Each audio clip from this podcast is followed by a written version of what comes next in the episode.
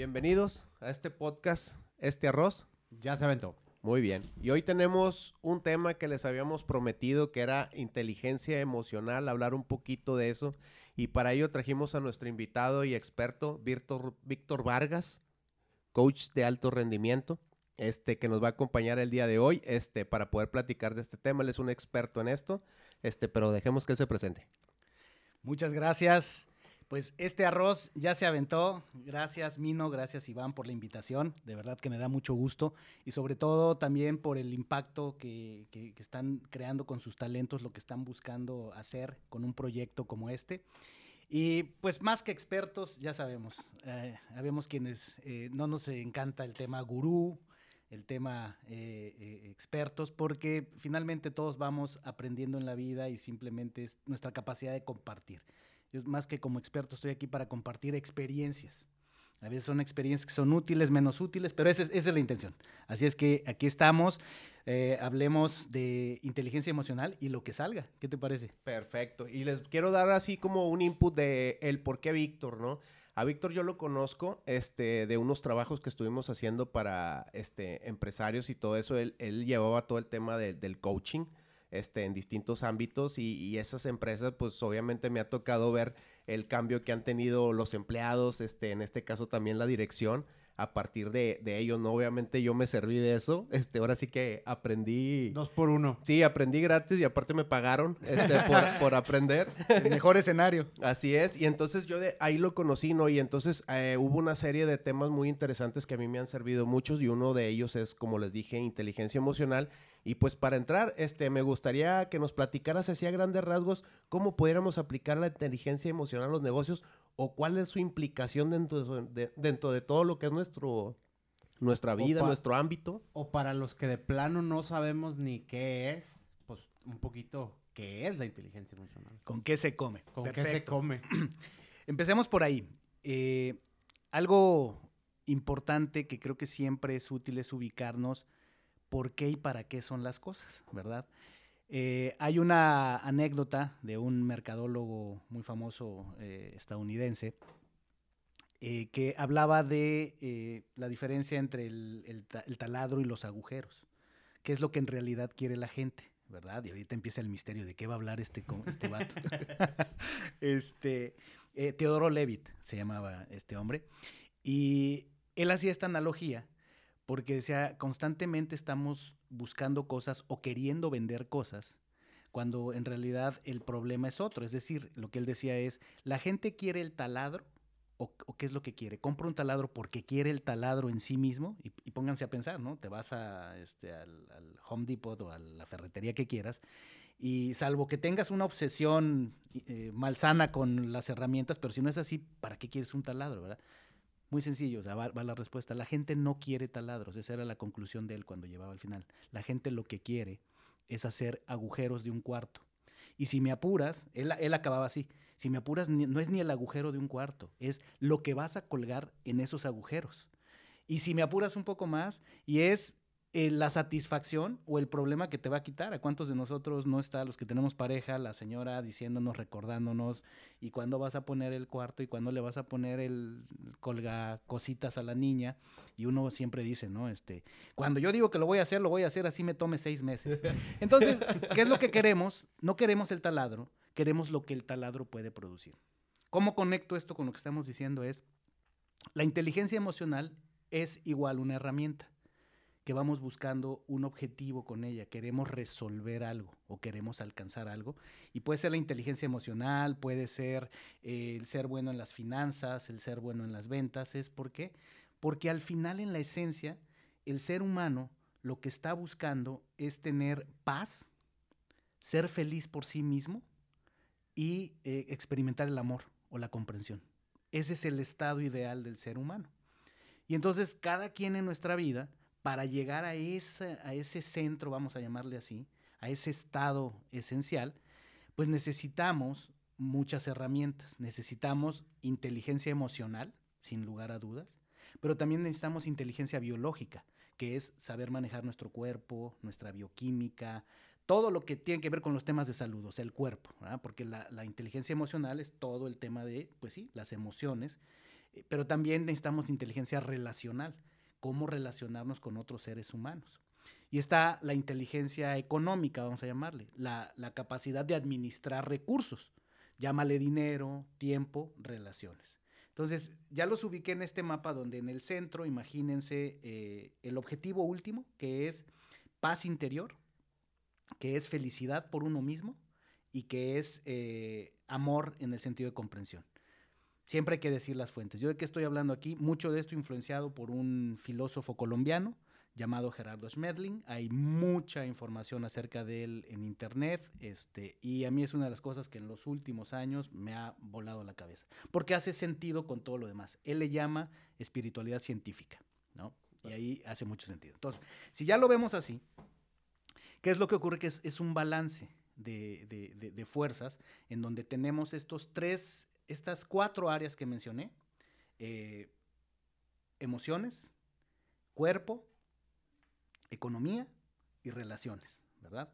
Que todo eso en función de cómo esté, a eso se le llama también resultados. O sea, son los resultados que uno va teniendo en la vida. Oye, Víctor, este, en, en un paréntesis ahí, por ejemplo, pudiéramos nosotros, o, o- hay un punto donde, por ejemplo, nosotros podemos decir, oye, ¿qué va primero? va? Es A, o- ¿y cuál es, cuál es el A? O sea, en el, me refiero a, primero hay que estar en esto, y luego pasamos a esto, y luego pasamos a esto, para poder, por ejemplo, nosotros ubicarnos, digo yo en lo personal, ahorita que me estás este, comentando eso, yo, yo había escuchado en, en varias pláticas que habías tenido y que me había tocado la oportunidad de, de grabar, este, ese tema, o sea, pero ¿qué va primero? ¿Va primero la inteligencia emocional antes de financiera, antes de tu cuerpo? ¿O empezamos con el cuerpo y luego ya bajamos a las emociones y eso? Me gustaría como ahondar en ese punto, se me hace muy interesante como cómo inicia esto, ¿no? Claro. Creo que no hay, no hay recetas mágicas, pero evidentemente siempre eh, viene bien entender por dónde empezar las cosas. Yo te diría, en, en términos muy generales, cada uno de nosotros venimos a resolver o a experimentar o a evolucionar desde un punto de vista o desde un punto de partida distinto. Es decir, lo que quiero decir con esto es, en general, cada ser humano va a tener más facilidad y más retos con alguno de estos, ¿no? Con los que tenemos más retos, pues en teoría es lo que, los que tenemos que trabajar. Pero si, si te lo pusiera en, un, en una secuencia lógica, si hiciéramos un programa, si por ejemplo, acompañando a una persona en coaching, cómo, cómo suelo manejarlo en, mi método es, sí, hay una secuencia donde empecemos por el cuerpo, empecemos por la inteligencia biológica. ¿Por qué? Porque tu cuerpo físico es la base de todo lo demás. Todo eso que tú quieres manifestar en la vida, abundancia, amor, eh, tu talento, pues no tienes de otra. O sea, en esta realidad en la que vivimos necesitas un cuerpo físico. Entonces, el primer paso es eh, trabajar con tu energía eh, física, con tu inteligencia biológica. El segundo paso es, por la cercanía que tiene, con las emociones. Las emociones están más cerca del cuerpo que de la mente. ¿no? Escuchas un estallido y de inmediato viene la emoción de susto. ¿Y de dónde vino? De tus sentidos físicos que escuchó el sonido, cabrón. ¿verdad? Y eso disparó una emoción. Exacto. Pero ahí viene, ahí lo conectamos con el siguiente nivel, la mente, el pensamiento, porque ya ahí, ahí viene ya la La interpretación. reacción. La reacción, la interpretación que yo le... La, la- la emoción, digamos, es neutra y natu- natural. No hay emociones, y es parte de lo que vamos a hablar. No existe tal cosa como emociones positivas o negativas. Es, eh, es un concepto equivocado. Las emociones son útiles, son información, son sensores que tenemos, y ya de ahí viene todo un tema que creo que de- es lo que provoca también mucho esta conversación, ¿Cómo? Fíjate, hay emociones negativas y positivas, o sea, pero no, dices que no... No, no, no debiéramos eh, entenderlo así. ¿Pero o sea, por esto qué? nos confunde más. Porque todas las emociones son útiles. Ok. Así, el miedo, lo que pasa es que tenemos, eh, ya, ya nos hemos creado una, una idea, unos prejuicios acerca de las emociones. Anécdota rápida. Fui a un, a un evento donde hay, hay un, hay un lugar aquí que se llama Centro Loyola en Monterrey, donde, donde estamos transmitiendo. Y eh, ahí hay un padre, no recuerdo ahorita su nombre, me parece que es el padre Checo, que eh, eh, le gustan mucho las películas. Entonces hizo un evento para niños donde iba a analizar, él analiza mucho películas y lo hace muy padre. Entonces iba a analizar la de las emociones, la, la de Pixar, se me fue ahorita el nombre, Ah, intensamente. intensamente.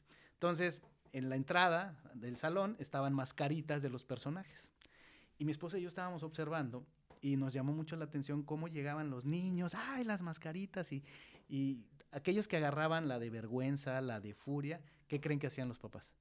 Ni idea. Lo reprendían.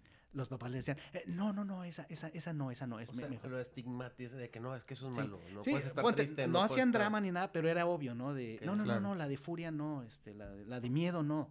O sea, todos querían agarrarle a la de, la de alegría, que por supuesto la de alegría pues fue la ¿Cómo, primera cómo que... voy a tomar esas fotos y te voy a subir a mis redes sociales con la cara de angustia? ¿no? Si nos lo llevamos a, a la vida cotidiana, ¿qué pasa en las redes sociales? ¿Qué emociones son las que ocultamos y cuáles son las que expresamos? Entonces, esa es la razón por la que no existen emociones eh, positivas ni negativas cuando quitamos los estigmas y los prejuicios. Es toda emoción, ya sea miedo, vergüenza, eh, eh, ira, lo que sea que estemos sintiendo, es información útil. La pregunta es, no es si es buena o es mala, es por qué la estoy sintiendo. Y por qué además la estoy interpretando de tal manera, que era lo que yo decía, ¿no? Y, terminando con el tema de los niveles, si me preguntabas, ¿por dónde empezar? Empecemos por el cuerpo, por la energía biológica, continuemos con la inteligencia emocional, con la parte de las emociones, que tiene mucho que ver con el cuerpo, y de ahí el siguiente nivel es la parte eh, eh, mental, ¿verdad? Los pensamientos, la dinámica de los pensamientos, el, el poder de la concentración. Que ahí podía entrar eso que platicas de que no hay emociones positivas ni negativas, simplemente emociones. Sino que, ¿qué haces es. con la información? no? Exacto, porque es cuando hay una, hay una distinción que conviene hacer.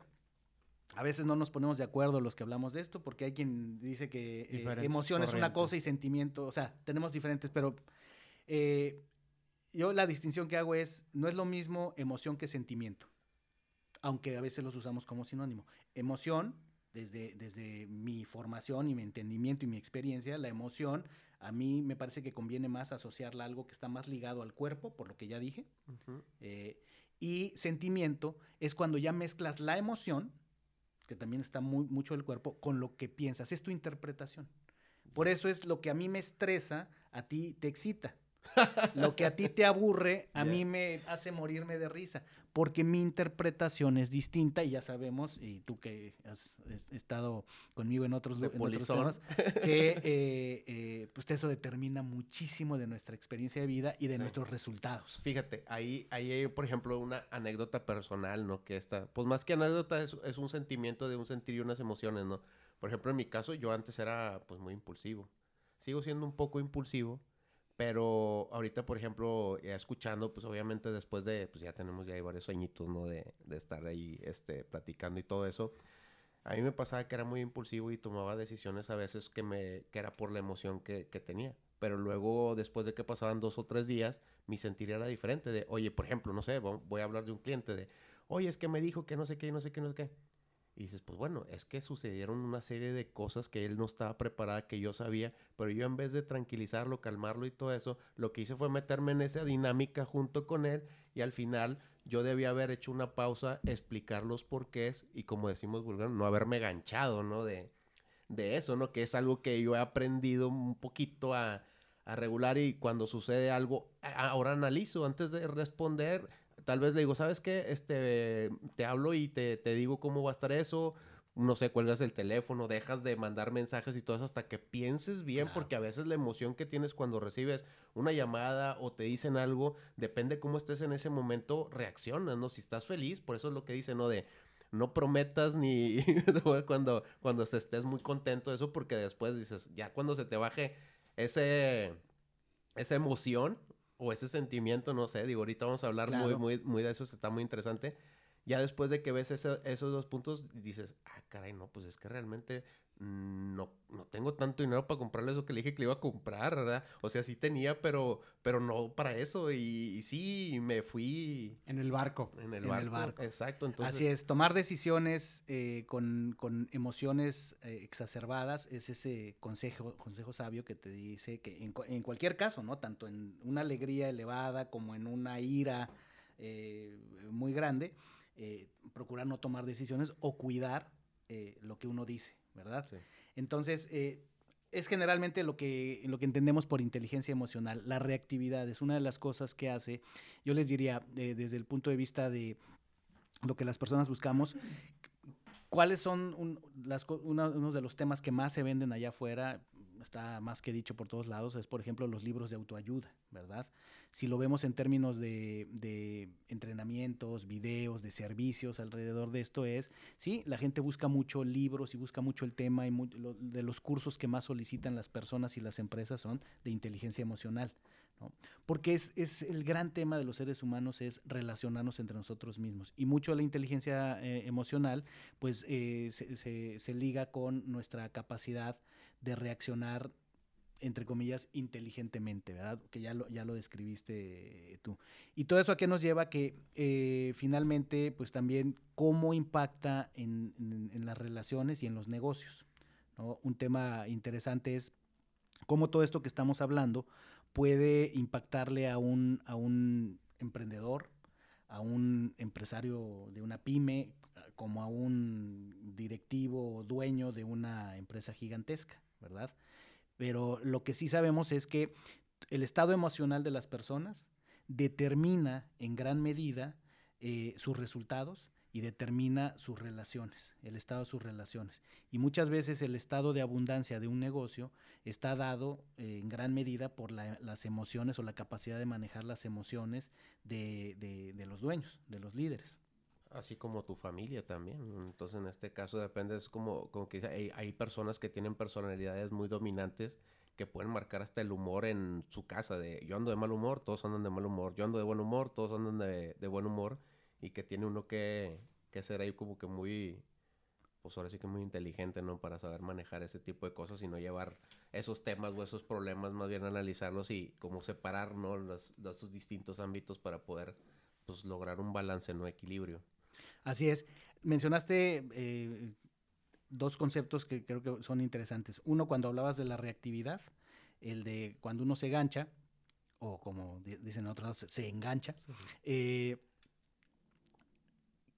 el tema de la agilidad es, uno, normalmente la inteligencia emocional la asociamos a la capacidad que tengo de no reaccionar, ¿verdad? De no meterme en problemas, de, no experimentar o no mostrar emociones exacerbadas. Pero hay, otro concepto que, creo que ha ido quedando más claro y que de hecho creo yo que es eh, igual o más importante que solamente la capacidad de no reaccionar y es eh, la agilidad emocional. La agilidad emocional es la capacidad de moverte con rapidez a otros estados emocionales, porque yo puedo estar muy molesto con algo que mí no me está diciendo y aplico lo que eh, mis recursos de inteligencia emocional para no reaccionar, no, no, no contestar con una agresión. Y digamos que ya logré la mitad, que es no reaccioné, pero la emoción no se fue, ¿verdad? La emoción se queda aquí. Cuando no somos, o sea, ahí vamos a pensar, vamos a ponerlo en estos términos. Ahí fui inteligente emocionalmente, no reaccioné, detecté que me estaba enojando y pude frenarlo y pude contenerlo, ¿verdad? Y no se armó un zafarrancho. Pero viene el otro componente que es la agilidad emocional. ¿Cuánto tiempo me va a tomar a mí regresar a un estado funcional? Procesar la emoción. Y el ejemplo que a mí siempre se me ocurre para decir esto es en, tus relaciones cercanas, llámale tu pareja, tus hijos, personas importantes para ti. Cuando viene una situación así, igual y no les grité a mis hijos, igual y no dije ya nos vamos, aguanté vara, ¿no? Contuve la emoción y demás. Pero ya, eh, ya se arruinó el día, o ya se arruinó la tarde porque como si no tengo la inteligencia emocional para decir, bueno, ya pasó, ok, ya, ya, a ver, ¿en qué estábamos? ¿Sí vamos a ir o no vamos a ir al cine? Este, Pero cuando eso no pasa, que a mí me llega a pasar, por eso también me interesa tanto el tema, es, sí, me podría pasar que contuve la emoción, no reaccioné, no agredí, pero me quedé atorado ahí. Y puede llegar la noche o hasta el otro día me puede tomar para que yo ya amanezca con, bueno, ahora sí, chicos, pues ya, ya ese, ese momento nadie me lo regresa, ni a mí, ni a mis hijos, ni lo que estemos haciendo, ¿no? Y en los negocios y en cualquier ámbito de la vida pasa. Entonces, distinguir entre inteligencia emocional aplicada a mi capacidad de controlar la reacción, pero también sumarle la parte de agilidad, que es mi capacidad de, eh, de moverme entre diferentes estados emocionales y al, al hablar de inteligencia es que sea consciente es que sea consciente, porque hay, personas que necesitamos ser más conscientes de esos aspectos. Ya, este, mira, algo de lo que nosotros, por ejemplo, sufrimos mucho en, en este tema es, nos dedicamos a un negocio que es, pues, obviamente de creatividad, pero que tiene, pues, está rodeado de emociones, ¿no? Son días, por ejemplo, a todos los colegas, este, pues, siempre tenemos, no sé, la novia, sentimientos, las familias y todo eso, y dentro de eso siempre hay, dinámicas y todo eso, donde a veces a nosotros nos toca poder mediar, este, poder tranquilizar y, y, todo eso. Y por eso yo recalcaba mucho la importancia de, de, eso dentro del negocio. Amén de luego una cosa de las que yo en podcast pasados platicaba era del tema de cuando ya tienes un mínimo de, de éxito, ¿no? Que te va bien y, y, todo eso, empieza a llegar dinero, caer dinero, etcétera. Y uno que pasa que empiezas a, hacer cosas, ¿no? Te empiezas a volver loquito y de que hay esto y que compro y que así, que hay esto y lo otro. Y ahí era donde le decía el tema de la inteligencia emocional, por ejemplo, una del negocio, compras que tienen que ver con el negocio, pero sobre todo la estabilidad que uno pueda llegar a tener para poder tomar decisiones de la familia, del negocio y obviamente lo que son este pues tus actividades y todo y todo eso, ¿no? Algo de lo que normalmente pasa, por ejemplo, ahora en pandemia, este nos tocó mucho aplicar lo del tema de la inteligencia emocional, porque hubo una serie de factores, por ejemplo, nos tocó una vez este unos este unos clientes, "Oye, ¿sabes qué? Ya no me voy a casar. Este, regrésame mi dinero." Este, ya no es la pandemia y no sé qué, y esto y lo otro, ya no vamos a hacer nada, y que la boda mía ya no va a ser como yo esperaba, y no sé qué. Y yo vas de cuenta que pues me la llama y obviamente le di, eh, ¿qué hice? Obvio no le contesté el mensaje por WhatsApp. ¿Qué fue lo que hice? Agarré el teléfono, le marqué y le oye, ¿qué tal? ¿Cómo estás? Este, pues obviamente como que un poquito para desarmar, ¿no? De, I feel, bro. Te entiendo, ¿no? O sea, de entrada sí, yo sé que hicieron una inversión muy grande, claro, esto y el otro. Empatía. Exacto, empatía. empatía, exactamente. Yo, yo practico mucho eso de la empatía. Entonces, primeramente le dije, a ver, platícame. ¿Qué, ¿Qué está pasando, no? Antes de yo contestarle, no te voy a regresar dinero y no sé qué, y el contrato dice y qué sé yo. Platícame. ¿Qué onda, Iván? ¿Cómo está? Oye, gracias por responder, porque fue rápido. En ese momento me mandó el mensaje y le marqué y le dije, platícame. Todo lo que me dijiste por mensaje, porque fíjate, ¿cómo te lo estoy yo diciendo ahorita? Yo te lo estoy diciendo ahorita pensando que él me mandó un mensaje enojado. Porque claro. yo, porque me estaba pidiendo dinero de regreso y todo eso, y yo lo leí, fíjate, te lo dije. Esa, esa habilidad que tenemos de, de ponerle tono a, a, a, los, a, los, mensajes escritos. Exact Mira lo que me está diciendo. Exactamente, bueno, eso yo ya aprendí, de hecho, tuvimos un, unos, unos detalles y cosas, este, aprendí a no, o sea, veo un mensaje y digo, ay, güey, no sé si lo dijo en un tono o en otro tono y pues mejor marco. Y te digo, eso me llevó a hablarle a este cliente y decirle, a ver, platícame para saber su tono primeramente, si estaba molesto conmigo, molesto por lo que estaba pasando, molesto por otra persona u otro cliente que ya le, o más bien proveedor, que no le había querido regresar su dinero, qué sé yo, ¿no? Ya me empezó a decir, no, mira, Iván, lo que pasa es que pues nos vamos a hacer una boda muy chiquita aquí, no sabemos qué va a pasar allá y todo esto.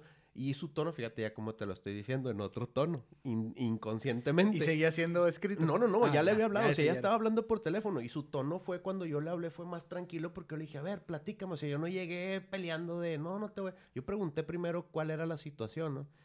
Y entonces nos empezó a platicar y todo eso. Y yo le digo, mira, ya le ofrecí yo una solución. Le dije, mira, ¿qué te parece si hacemos esto así? Oye, pero me va a costar. No, hombre, no te preocupes. Mira, si no llegamos a suceder esto, si no llega a pasar esto, lo que podemos hacer es partir equipos y todo eso para que se pueda dar este eso también. Y obviamente ya tener las dos cosas y ponerlas y, listo. Ay, muchísimas gracias, Iván, y no sé qué, y ya no me metí en tema. Oye, pero no, no hay ningún costo extra, entendemos la situación, estamos pasando por lo mismo y todo eso. Y ya llegamos a un acuerdo donde él estuvo muy contento con la solución que yo, porque presenté una solución, más que empezarme a pelear por si te regreso el dinero o claro. no te lo regreso, primero planteé una solución, ¿no? En este caso. Este, y luego después de eso, obviamente, él tuvo una reacción más, este, más tranquila de decir, bueno, eh, me está escuchando y está, o sea, me está entendiendo, ¿no? Que, que, que era lo que yo quería transmitir, era el de, oye, te entiendo, yo también tengo mis situaciones y tú también tienes tus situaciones. Vamos a ver cómo podemos ayudarnos los dos. Pero ¿no? qué, qué, gran ejemplo das ahí de la vida real que nos lleva a hablar de, o me lleva a hablar de, de, de, de una herramienta, de una palabra mágica que mencionaste, acuerdos, ¿verdad? Al final llegaron a un acuerdo. Pero lo, lo, quiero llevar a esto, haciendo muy prácticos, digo, la idea es aquí que, que, que, los escuchas, quienes nos vean, nos escuchen, pues se lleven algo, ¿verdad? De, claro. de valor al, al, escuchar esta charla y créanos, esta es la idea, por eso nos reunimos aquí a charlar, ¿verdad? Una herramienta simple y sencilla, sin ser muy rebuscado, son los cuatro acuerdos. Hay un libro muy famoso, Los Cuatro Acuerdos Toltecas. Eh, y lo que acabas de decir, si lo ponemos en la práctica, es justamente uno de los, de los cuatro acuerdos es no tomarse nada personal, ¿verdad? La mayor parte de los problemas empiezan por eso. Mira cómo me está hablando, por qué me lo dice así, ¿Qué, qué, cómo, cómo, osa hablarme a mí así, ¿verdad? ¿qué le pasa? ¿Quién se cree? No lo estamos tomando personal, es contra mí. Entonces, primer acuerdo es no tomárselo personal, ¿no? Que si te fijas en, en lo que tú nos, nos relataste, lo, lo, podemos ir eh, relacionando. Segundo acuerdo, nunca supongas. Totalmente. Si tienes dudas, pregunta. Tal cual aquí perfectamente lo podemos ver. Eh, el otro acuerdo es siempre haz tu mejor esfuerzo. Y esto, por supuesto, se, traduce, eh, yo he dado entrenamientos eh, para fuerzas de ventas, donde lo hacemos, o sea, no, no, me voy a la metodología más sofisticada, o sea, tan sencillo como apliquemos los cuatro acuerdos en servicio a clientes, en ventas, ¿verdad? Justo lo que estás diciendo. Entonces, el hacer mi mejor esfuerzo es siempre esforzarme por dar un servicio de calidad, por esforzarme en dedicarle tiempo a entender la situación, por ir un poquito más allá con el servicio. Ay, esa toma pude ya ver, no la, no, no la pude haber, ya, ya, no la podía hacer porque ya me iba, pero era una, un super momento de la boda, estoy imaginándome, una, claro. pero la tomé. Y luego, ¿qué pasa? Te lo agradecen, ¿verdad? Oye, qué padre, mira lo que hiciste, ¿no? Y me está faltando un acuerdo. Nunca supongas. Creo que, creo personal. que yo, yo, leí ese Por libro. Favor. Eh, si no me equivoco, es siempre haz lo que digas o cumple tu palabra. Algo era. Sí, es. Eh, ah, sí, sé impecable. Sé impecable con, con tu tus palabra. palabras. Sí. ¿Ok? Porque las palabras crean o destruyen realidades. Empieza, todo eso además empieza con uno mismo. El primero son los acuerdos contigo Exacto. mismo. Y entonces sí, efectivamente, las palabras con las que piensas y con las que hablas determinan muchísimo de tu realidad. Entonces, ahí va una herramienta práctica que las personas, la gente en los negocios, en cualquier negocio, eh, ahorita das este ejemplo y me recordaste a un conocido que eh, es arquitecto y que alguna vez me platicaba lo mismo. Si en mi negocio eh, dice, yo dejé de hacer lo que hacía, yo hacía casas, me decía. Dice, pero para mí se volvió un negocio muy estresante, que lo dejé. ¿Por qué razón? Dice, por el tema emocional.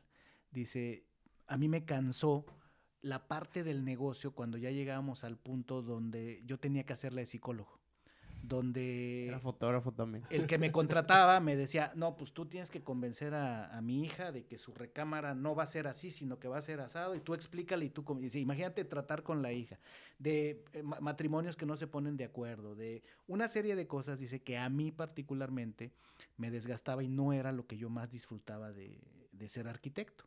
Total que él encontró eh, un, relacionado a lo mismo, pero él lo que hace son, se especializó en estructuras que ponen afuera de los edificios. Dice, con ese estoy contento. Porque es algo tan técnico y tan sencillo, no es de convencer, de, gente. de convencer gente, es nada más cuando te contratan es de este tamaño es el edificio, la fachada, hay que ponerle estas estructuras este, metálicas como de aluminio que ponen ellos ahora con estas construcciones modernas. Y, y, fue un tema meramente por lo emocional que tenía que ver con su negocio. Había una parte de su negocio que, como ustedes lo están contando, hay una parte en el negocio de ustedes, porque además ustedes están en, en una de las experiencias más grandes del, del ser humano, ¿verdad? En, en, sí, en la, en la sociedad en la que vivimos. Eh, llámale las bodas, a los eventos sociales. ¿no? que además pues, nos expone al mundo y es una presión muy grande para quienes están ahí. Entonces, la inteligencia emocional se vuelve muy importante en este caso para atender al cliente, ¿verdad? Sobre todo, y ese, y ese es uno de los puntos que, que, decía, por ejemplo, en la atención al cliente, la inteligencia emocional que uno debe tener. Me gustaría meterme, por ejemplo, en el tema de inteligencia emocional financiera. ¿Qué nos pudieras platicar, por ejemplo, de la experiencia, o alguna experiencia o algo de, de dónde, por qué es tan importante tener una inteligencia emocional para poder aplicarlo financieramente, ese, ese conocimiento? Si lo vemos desde el punto de vista de quien está al frente de un negocio pequeño o mediano, eh, le podemos llamar también emprendedores y demás, pues se vuelve muy importante por el tema de mmm, no creo que sea el único escenario, ni lo quiero cerrar a que todo mundo tiene que emprender. Yo no soy de la idea de que todo mundo, eh, que lo, están haciendo mal los que están en un empleo. Yo estoy en contra de esa forma de pensar. Yo creo que en la economía, en el mundo, podemos agregar, agregar valor desde diferentes lugares. Pero para aquellos que, por ejemplo, deciden emprender, el tema emocional y relacionado a las finanzas, pues se vuelve crítico. Una de las cosas, uno de los factores, y también dicho por experiencia, ya ustedes me dirán la suya, uno de los factores que, más eh, son retadores para una persona que emprende, sobre todo cuando viene de un empleo, es la variabilidad del ingreso. Es el tema de de repente hay, de repente no hay. La incertidumbre. La incertidumbre, exacto, y eso nos aniquila a los seres humanos. Hay seis necesidades básicas que un ser humano tiene para estar en balance. Y la primera de ellas es certidumbre. Todo ser humano, su primera necesidad es sentirse seguro, sentirse cierto, ¿verdad? De algo. La segunda necesidad es muy contradictoria. Necesita eh, eh, variedad. Experiencias. Experiencias. Red. Pero fíjate cómo somos de contradictorios los seres humanos, ¿verdad? Porque por un lado, no, quiero estar seguro. Pero tantito ya estás seguro y ya que pasa un rato de que estás seguro, ¿qué viene? ¿Qué, qué, qué sigue? El pues ahora quiero algo más, ¿no? Ya, ya, dominé esto, ahora que sí, La típica de cuando se habla en una empresa, me tocó, ¿no? Más de una vez vivirlo de, vamos a poner comedor. ¡Ah, wow! Ya van a poner comedor en la empresa, buenísimo. ¿Qué crees que pasaba a los seis meses después de que ya estaba el comedor? Está bien feo. La gente se aburría, ya no lo apreciaban. Porque pusieron sillas azules. Es quieren que nos vayamos Un ejemplo de eso, ¿no? Pero bueno, a ver, certidumbre, eh, variedad, importancia los seres humanos, tenemos la necesidad de sentirnos importantes, relevantes, ¿verdad? Y también está la de, pues que creo que no requiere mucha explicación, afecto, amor, afiliación, sin lugar a dudas. Y luego viene la de contribuir. Llega un punto en que, por ejemplo, hay muchas personas que cuando decimos, pero si tiene todo en la vida y por qué anda buscando ahí, porque es una necesidad humana, llega un punto en el que tus necesidades están satisfechas y algo dentro de ti te dice, tengo que devolver, tengo que dar tengo que ayudar, ¿no? Es una necesidad. Y la última es la necesidad de crecimiento. O sea, también llega un momento en que aunque aparentemente lo tengas todo, necesitas crecer. Si nos regresamos a la persona que está emprendiendo, pues la primera necesidad va a ser la de certidumbre. Y justamente pierde la certidumbre de, un, de una quincena, ¿verdad? De un pago eh, constante y viene esta variabilidad y ahí empiezan las, las grandes emociones, eh, las emociones intensas, como en las parejas, en los matrimonios que dicen, ¿no? Cuando entra la necesidad por la ventana, el amor se va por la puerta y generalmente es por temas de, de dinero. Ahí depende mucho también de qué tan disciplinados o qué modelo mental traemos del dinero.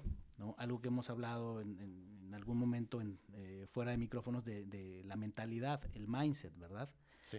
Entonces, el, tema económico, yo te diría, eh, eh, podríamos resumirlo de momento para seguir abordando otros temas, es, es, un, es un tema de, de, modelos económicos, dónde crecimos, en qué ambiente crecimos, cómo fuimos programados, es un, es un tema de programación. Y luego además es un tema de, eh, herramientas, de, disciplina, de prácticas. Porque a lo mejor yo traigo un modelo donde en mi casa no se manejaba bien el dinero, no tenían una buena relación con el dinero, pero entré a un ambiente donde conocí a gente que conoce mejor cómo hacerlo, donde me enseñaron herramientas como por ejemplo un presupuesto mensual que es básico, o sea, todos los que en algún momento hemos dicho quiero mejorar mi economía y te acercas tantito a, un libro, a cualquier persona, lo, primero que te van a decir es hay que hacer un presupuesto. O sea, ¿cómo vas a administrar algo que no conoces, que no, que no, que no manejas? A, mí me, a mí me ha tocado, por ejemplo, con colegas, este, que digo, yo obviamente empecé por ahí en el tema financiero, pues digo, uno empieza con poquito a a resolver tus pequeños problemas, ¿no? Y una de las cosas que primero me fijé es, a ver, ¿cuánto necesito para vivir? ¿No? Que era, que era lo que hablábamos. Lo este platicamos en alguno de, los podcasts anteriores, que es, conoces realmente tus números, sabes cuánto gastas, sabes cuánto te cuesta, sabes realmente toda esa parte. Y, y metiéndome un poquito aquí, que... Eh, lo que, algo de lo que quería mencionar es eh, esa parte del entorno, que creo que es muy importante que de repente siento que nosotros los, los voy a hablar como dijimos de creativos, no tanto en el gremio. Siento mucho que nosotros siempre estamos como comparándonos unos con otros. Entonces hay mucho celo profesional. Y algo de lo que yo he visto es que cuanto más creces, te vas rodeando de gente que es a lo mejor hasta más exitosa que tú. Y en vez de, de ponerte el pie, esa misma gente hace que crezcas. Entonces hay, hay una frase que, que, escuché por ahí, la gente chingona se junta con gente chingona.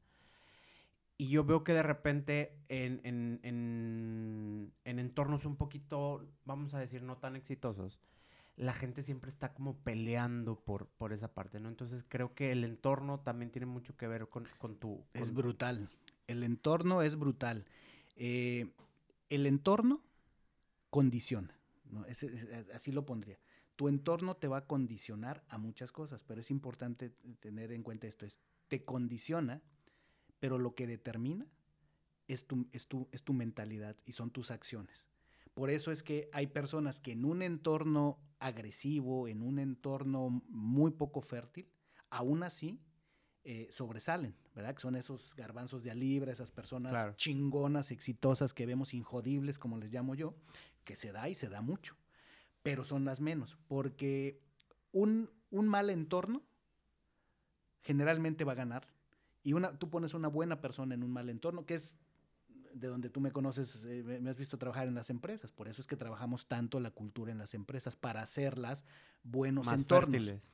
¿Por qué? Porque de esa manera la empresa tiene más probabilidad que al hacer un buen entorno, no importa, bueno, sí importa, pero vamos a pensar, eh, independientemente de la calidad de, del, del, recurso humano, mal, mal, llamado recurso humano, del colabor, de los colaboradores que lleguen, una buena cultura tiene muchas más probabilidades de generar colaboradores exitosos y felices y generar clientes felices, ¿verdad? Y generar finanzas felices.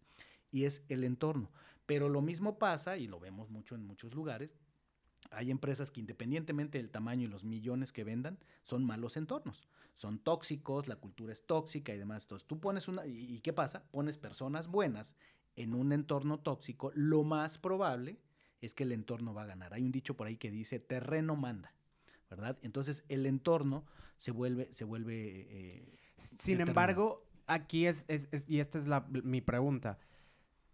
Sin embargo, nosotros tenemos el poder de cambiar nuestro entorno, que Así eso es, es algo que, por ejemplo, escuchaba en uno de tus, de tus podcasts, que es, a ver, sí, la vida te puso en un lugar, pero tú tienes el poder de moverte, Así de cambiar es. tu entorno. No eres un árbol, muévete. Exactamente, ¿no? Entonces, creo yo que de repente nos conformamos mucho y le echamos mucho la culpa. El, pues es que aquí me tocó.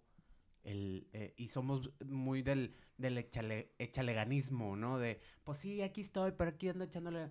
Pues sí, o sea, es una parte eh, eh, el echarle ganas. y el mexicano es mucho de, no, aquí andamos echándole pero nos conformamos mucho y creemos que, pues, es que aquí estoy, hasta aquí puedo llegar porque hasta aquí me da. Entonces creo yo que es muy importante meternos en el mindset todos de que aun cuando tú estás condicionado, como dices tú, por un entorno, por, por un espacio, no quiere decir que tienes que estar ahí o que a fuerza tienes que sobresalir Sin lugar contra todas las tormentas. A ver, te puedes mover, puedes buscar otro espacio. Y, y, y, eso es a lo que quiero conectar con lo que dije hace un momento. Si todo el tiempo estás con personas que solo, que solo están eh, criticando, que solo están viendo el, el, la paja en el ojo ajeno, como dicen, este, ahí no es.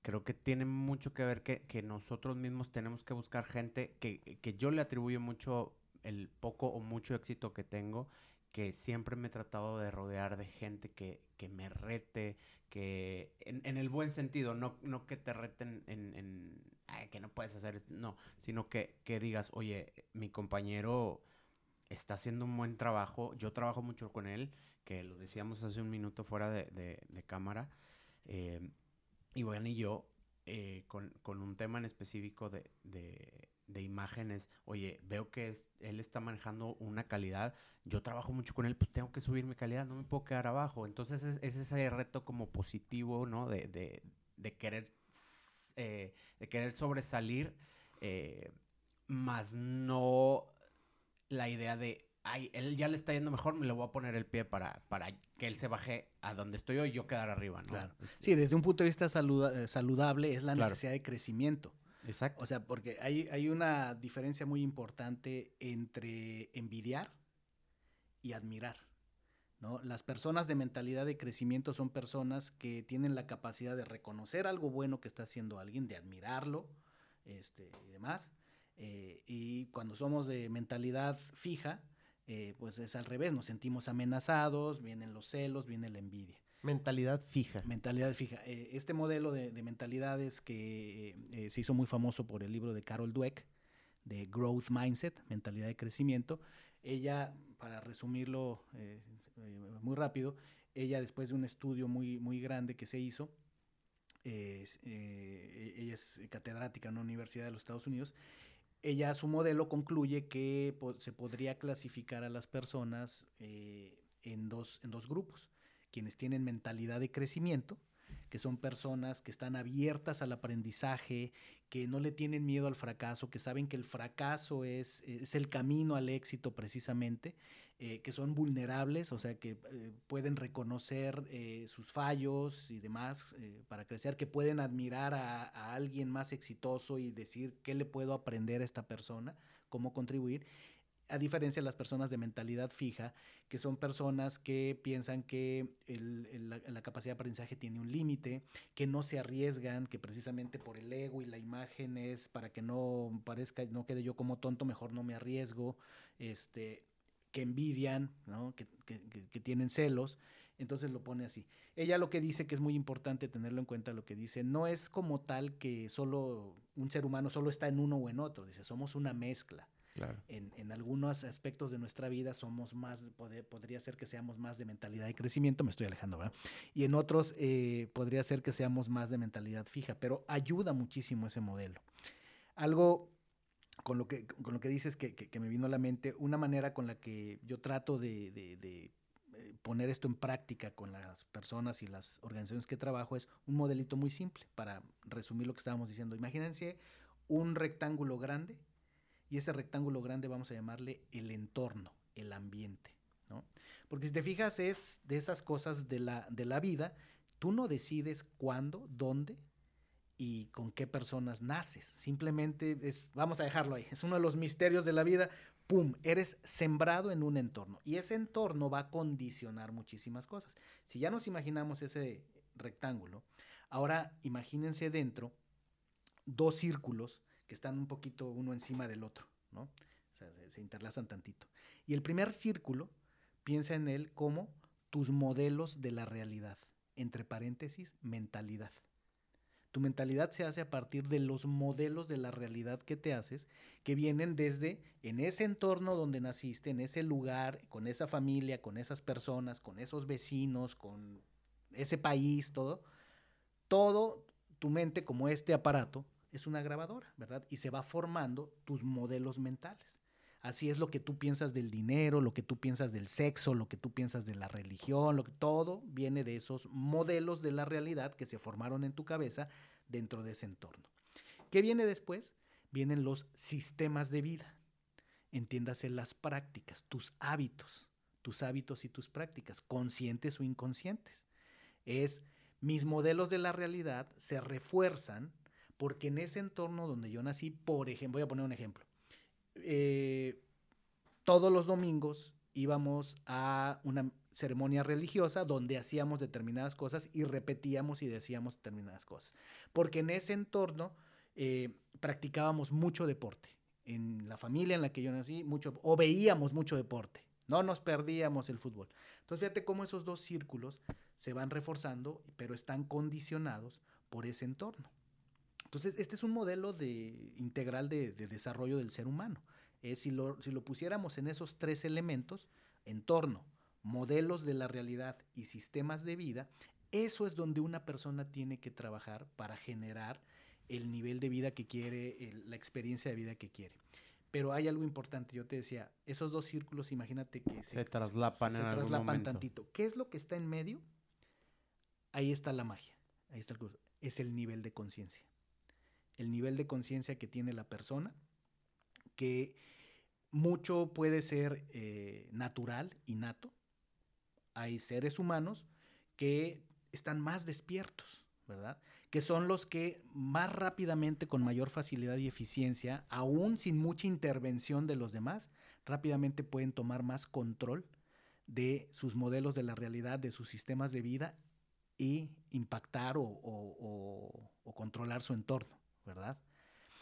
El ser humano promedio está muy condicionado por todo lo que dijimos y entonces ese nivel de conciencia lo tenemos que ir desarrollando muchas veces, pues lo más normal es de una manera más gradual, ¿verdad? Es cómo vamos despertando de la niñez a la adolescencia, dependemos mucho de pues eh, buena, buena influencia y de que nosotros seamos aplicados, o sea, ahí va la suma de qué tanto es que sí tuve los mentores adecuados, pero qué tanto es que yo también fui un alumno aplicado, ¿verdad? Son los dos, es modelos de vida, entorno y demás. Entonces, todo eso, al final, si lo ponemos sobre la mesa, lo que estábamos hablando, pues eso es lo que traes en tu negocio. O sea, eh, de qué entorno vienes, cuáles son tus modelos de la realidad, cuáles son tus sistemas de vida, tus prácticas y en qué entorno te metiste ahora, ¿no? Entonces, por ejemplo, a lo mejor tú de tu niñez dices, sí, era otro rollo, pero ahorita yo me muevo en un entorno donde aquí el más chimuelo, más carrieles, aquí todo mundo es este, las mejores grabadoras, eh, qué carro traes, este, a cuál club vas, este, qué sé yo, ¿verdad? Eh, o un entorno saludable, donde aquí no importa a quiénes se, se, respeta igual, pero este entorno todos nos empoderamos, todos nos echamos la mano, palomazo, yo te ayudo, te falta el equipo, ven por él. Oye, ahí te va este truco, a mí me llevó tres años desarrollarlo, pero no tengo problema en soltártelo. ¿En qué entorno te mueves, verdad? Y, por ejemplo, me gustaría para, para ir como este, cerrando un poquito, eh, ¿cómo crees que o cuál es tu consejo para, por ejemplo, los creativos como nosotros, podamos, porque siento que de repente nos, limitamos mucho en el, en, el trabajo. Somos muy técnicos, somos muy, es que tengo que hacer la mejor boda, es que tengo que sacar la mejor edición y, estamos como muy sesgados por el trabajo. ¿Cuál crees que puede ser el mejor consejo para, para los creativos para expandir un poquito ese, ese sesgo de, tienes que ver el bigger picture, tienes que ver el, entorno completo para, para que puedas crecer, porque de repente creemos que el trabajo nos va a hacer crecer y hasta cierto punto sí, pero no podemos depender nada más en la mejor foto o en el mejor video, al menos así lo veo yo, necesitamos este, sistema como de apoyo de, todo lo que hemos platicado en este momento, que es eh, que, ya vimos que tiene mucho para dónde cortar. Este, pero cuál, volviendo a la, pregunta, ¿cuál crees que es el mejor consejo que puedas darle a, la gente que quiere expandir su éxito, expandir su, nivel de, eh, inteligencia emocional, que de repente no tiene los recursos para buscar este Vamos a dejarlo así. ¿Cuál, es el mejor consejo que puedes dar para, para y nos sirve, esos sesgos? Y nos sirve para eh, cerrar así como un círculo muy bonito eh, donde empecé. Mi recomendación, mi respuesta es, ¿qué le recomiendo a la persona? Es tener esa claridad de qué es para ella éxito. ¿Y qué ayuda mucho? Por eso digo, regreso a donde empecé. ¿Cómo puedo saber ¿qué es éxito para mí? Todos nos lo preguntamos. ¿Qué, es éxito para mí? Ya no voy a hablar ahorita porque si no nos echamos otra hora del propósito, porque eso como es, la vamos a hacer, vamos a hacer más, vamos a hacer más rompe madres, pero bueno. Eh, sí, tener una, una definición clara de qué es éxito para, para, para, mí, para esta persona hipotética que podamos estar poniendo que está en este negocio creativo y demás, es uno, tener esa definición clara de, de, de éxito que la puedes hacer usando la herramienta que yo decía al principio, es lo que está en el centro, es qué es lo que te da éxito, es lo que te da paz interior, te hace sentir feliz independientemente de los demás, por ti mismo, y te hace experimentar amor entendido como comprensión, no como, no como una emoción, sino como el amor, el verdadero amor incondicional es comprender. Eso es éxito.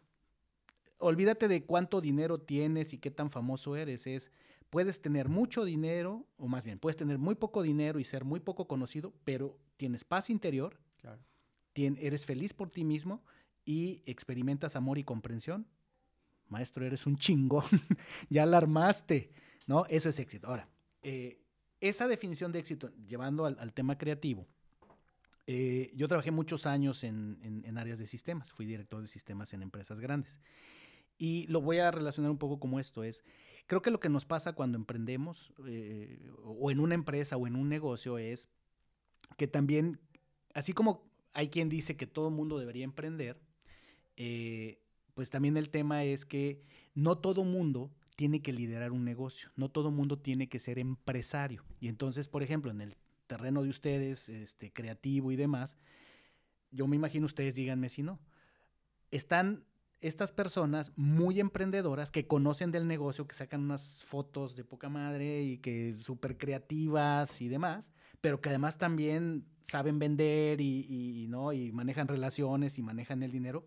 Ah, qué chido cuando traes ese paquete y puedes liderar un, negocio, una empresa.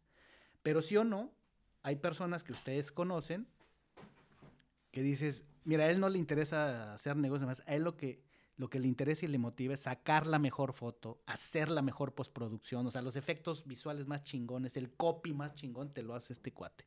Y a él no lo interrumpas, a él déjalo ahí, porque él no le gusta que lo estés interrumpiendo. No lo pongas a hablar con clientes, por favor, no lo pongas a hacer cobranza. ¿Existen o no? Claro, totalmente. En este negocio, como en todos, hay que tener clara esa, esa definición. ¿Por qué? Porque lo que ocurre es que muchas veces el error de los que emprendemos es que queremos que todos en, mi pequeño, mediano o gran negocio sean empresarios. E insistimos mucho en que es que todos debemos pensar como dueños del negocio. ¿Qué harías tú si fueras el dueño del negocio? Vaya, se entiende por qué lo decimos.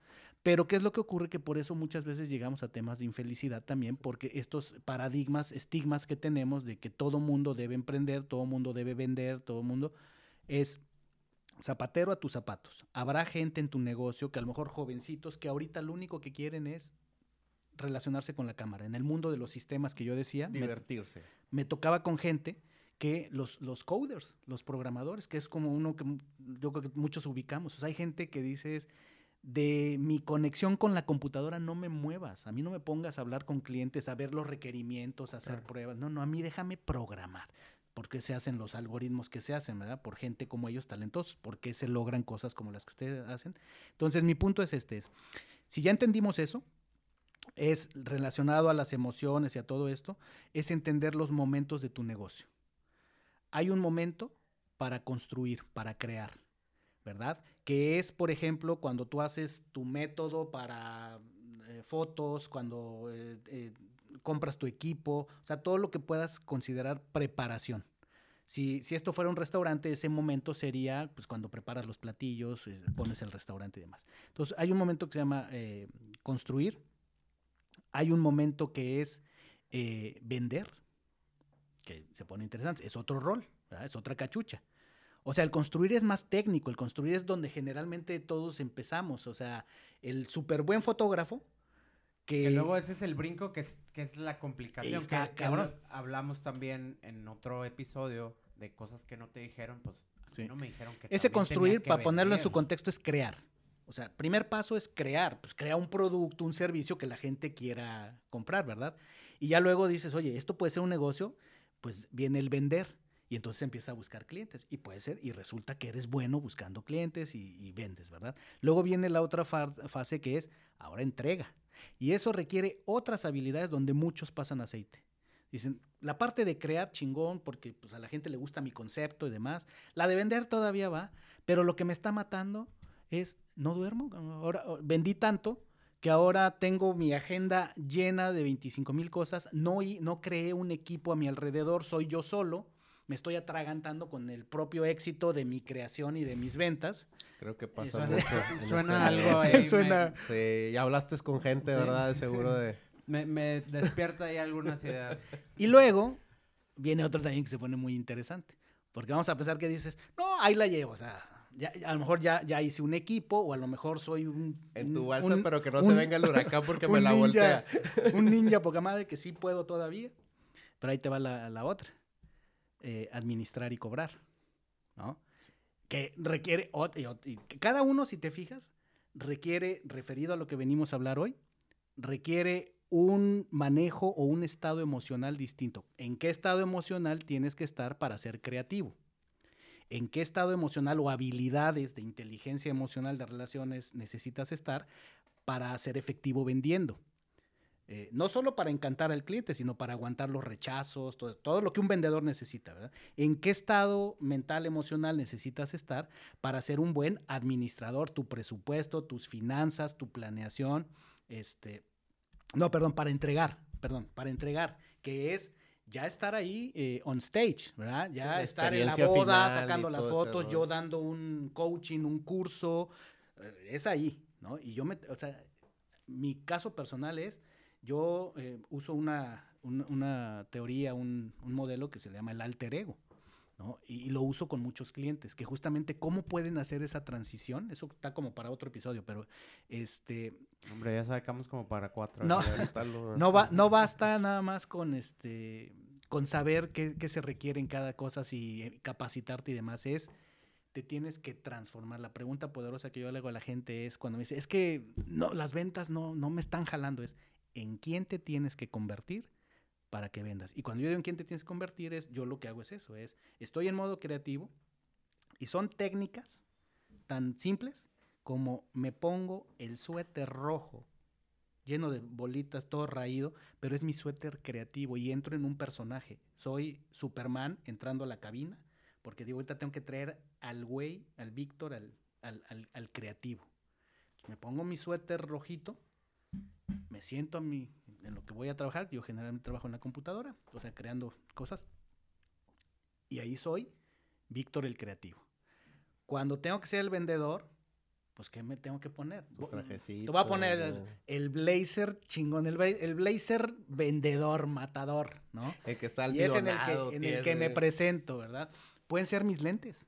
O sea, y esto es, es- esto que le estoy diciendo no es chiste, esto es real, ¿eh? Sí, no, hay Este- una película esta es de técnica. fragmentado, ¿no? Que es- tiene diferentes personalidades y que cada una tiene así como que... Sí, pero es una teoría muy poderosa que se usa mucho en, en coaching. Claro. Yo la uso con mis clientes. Es porque también, o sea, tampoco es como que te vas a poner el sombrero, ¿no? O sea, a veces tiene que ser discreto, es nada más. Yo generalmente no uso los lentes, ¿no? Vamos a pensar, un cliente me decía. Le dije, perfecto. Porque ese es un mensaje fuerte. Si, si me dijeras que los usas todos los días, no, eso no nos sirve. Tus No lentes no nos sirven. mm, Necesitamos otro elemento. Pero es como, como el tótem de la película de eh, Inception. Inception. Este, con este cliente funciona así. Que platicando, o sea, lo que me dijo, pues mis lentes, pues casi no los, esos son. Cuando vayas a hacer esto que quieres hacer y que te cuesta trabajo, con todo lo que ya entrenaste y demás, discretamente sacas tus lentes que casi no usas y tú simbólicamente y muy poderoso dentro de ti lo que va a pasar es que tú sabes que cuando estás sacando esos lentes, ya valió madre. Te vas a convertir en esa persona que necesitas para Eres cerrar lo que tengas que Superman en la caseta de teléfono. O sea, te estás acercando a la caseta de teléfono, te pones los lentes y eres esa persona que necesitas ser en ese momento. Entonces, el momento creativo, el momento de vender, el momento de entregar y el momento de cobrar o administrar. Que en muchos negocios el problema que se tiene, en, en cualquier negocio puedes tener problema en cualquiera de ellas, ¿no? En muchos, eh, lo sabemos, se es muy exitoso en las primeras tres y el problemón viene después. Güey, ¿ya viste todas las cuentas por cobrar que tengo? ¿No? Y todas las facturas que hay que por pagar, y, pero, Pero no me mira, gusta mi foto cobrar. está bien chingona. mira mi video, está No, y-. Pero fíjate cómo se vuelve poderoso, porque la mente, pues ahí nos juega cañón, ¿no? Porque el que sabe que está acumulando cuentas por cobrar o que no está manejando bien las finanzas, se puede refugiar en el, pero mira el portento de arte que estoy haciendo. ¿Ya viste la chingonería que hice? Pero ya viste cuánto vendí, sí, pero cuánto cobraste. Que ese es otro de, de esto que luego tú y yo Que platicamos, ah, Iván. ni, ni- ni empieces a, a- a- De- a poner cosas ahí. ¿verdad? Todos somos muy buenos para decir lo mucho que vendemos, ¿no? Y ahora se usa mucho el de seis cifras, siete cifras, Claro. ¿no? Pero pues, la verdadera pregunta es, yo no dudo que la gente venda seis, siete cifras. La pregunta, y además la pura lógica es, todo negocio tiene gastos, ¿verdad? Pues no todo es utilidad. Y sí, por supuesto, cuando vendo millones, pues por lógica, gasto millones. ¿De qué tamaño es mi nómina? ¿De qué tamaño es la infraestructura que necesito, los recursos? Y entonces, pues sí, ahí es donde creo que eh, todo esto lo podemos aterrizar ahí. De a qué le llamamos éxito. A mí me gusta mucho hablar de éxito es cuando vives de la manera que quieres, con paz mental. Ese sería súper importante. Éxito con paz mental.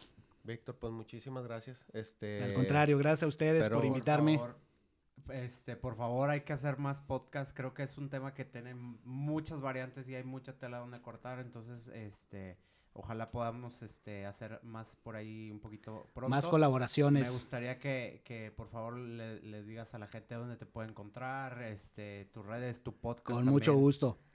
Me encuentran eh, seguir hablando de estos temas, van a encontrar más información en el podcast eh, Injodible. Así lo encuentran en, Spotify, en todas las plataformas de podcast y en el canal de YouTube. Lo tenemos en, las dos versiones. Eh, en el canal de YouTube, cuando son entrevistas, subo el video. Cuando es solo yo, eh, está el audio.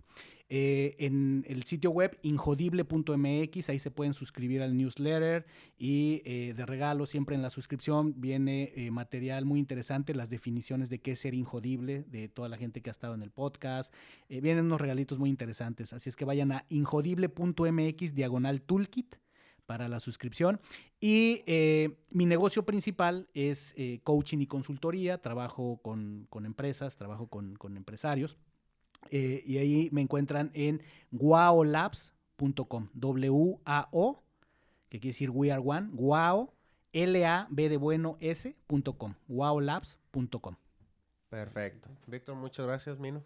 Pues nada, gracias a todos por estar aquí eh, escuchándonos. Gracias a Víctor por estar con nosotros. Eh, les recordamos que por ahí estén siguiéndonos en nuestras redes, en nuestro canal de YouTube. Y pues nada, Iván, este arroz. Ya se aventó.